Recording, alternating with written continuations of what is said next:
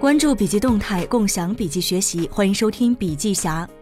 今天要和您分享的是北森人才管理研究院院长周丹在以“固化与敏捷，外货与内生”为主题的二零一七中国人才管理典范企业颁奖典礼暨中国人才管理最佳实践年度峰会上所做的演讲。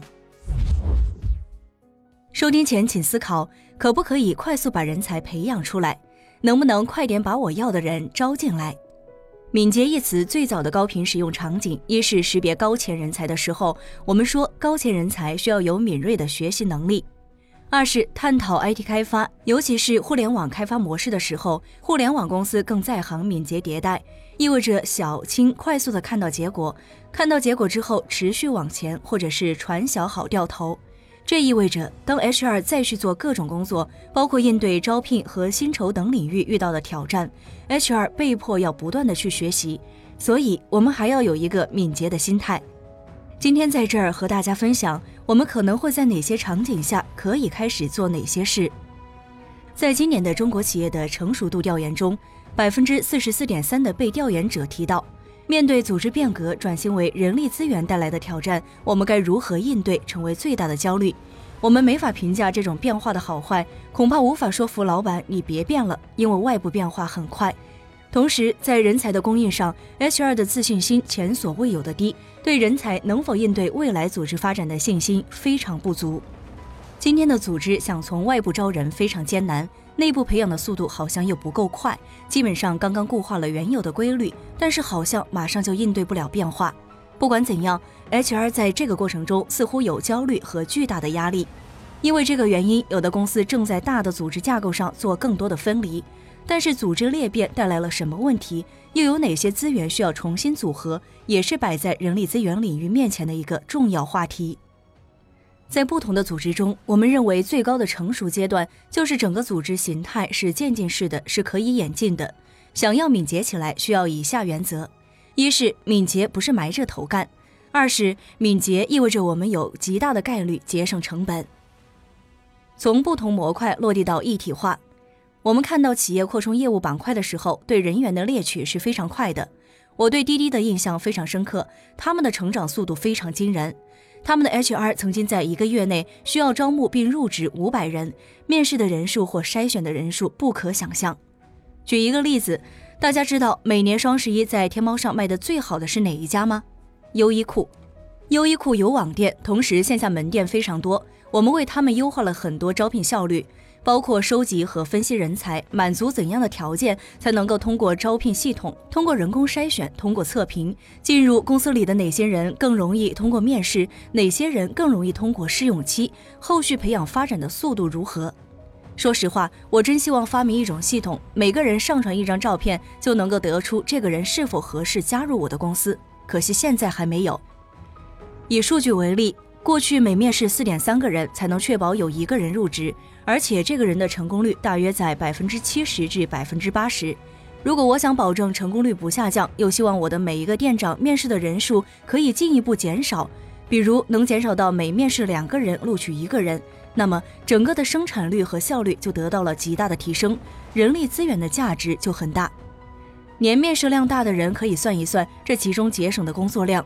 我觉得现在的工具、信息平台已经可以逐步帮我们提升这样的效率。我们发现，以人才盘点为契机，很多时候可以敏捷地带动很多组织的优化。在人才盘点过程中，也会把人才的标准进一步确认，而且这个应用在人才校准会的时候会得到极大的价值。如果从人才盘点开始了解我们的内部，你就会知道我们未来的人才洼地在哪儿。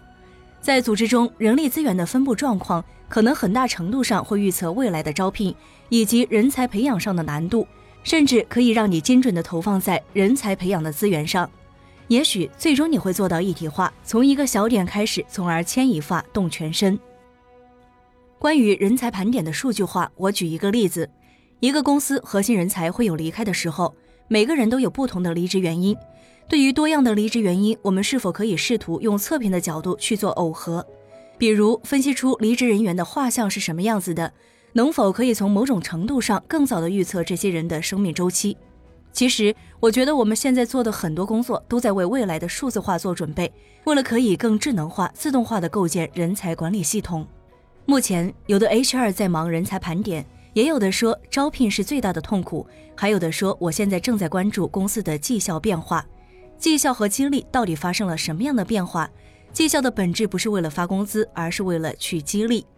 从 KPI 到现在的 OKR，不同时代对人性的假设不一样，但是你会发现，终极的关键点在于我是否激励到了那些更好的员工，是否让他们多劳多得了。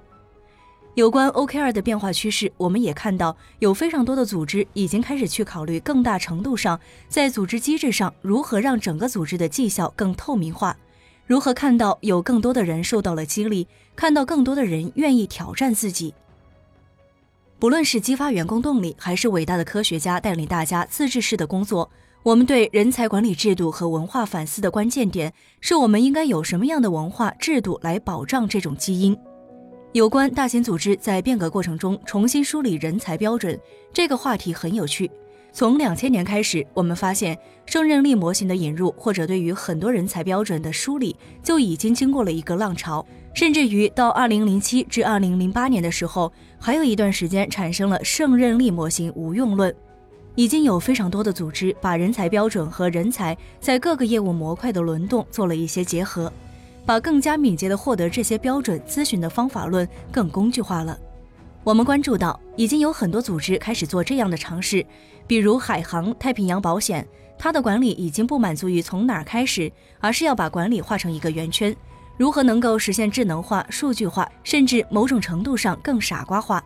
现在大家很少谈所谓的管控模式，但实际上管控模式在真正的实践中还是很多。管控模式与赋能模式到底有何不同？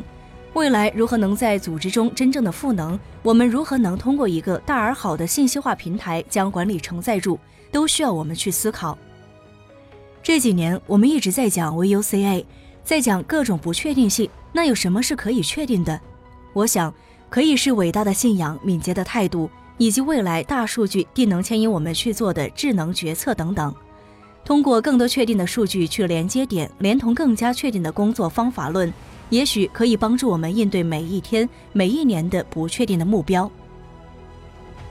好的，朋友们，今天的分享就到这儿。如果您有行业动态的新鲜事想要分享给大家，可以发送给小霞。江湖虽远，小霞等你。感谢您的收听，下期再会。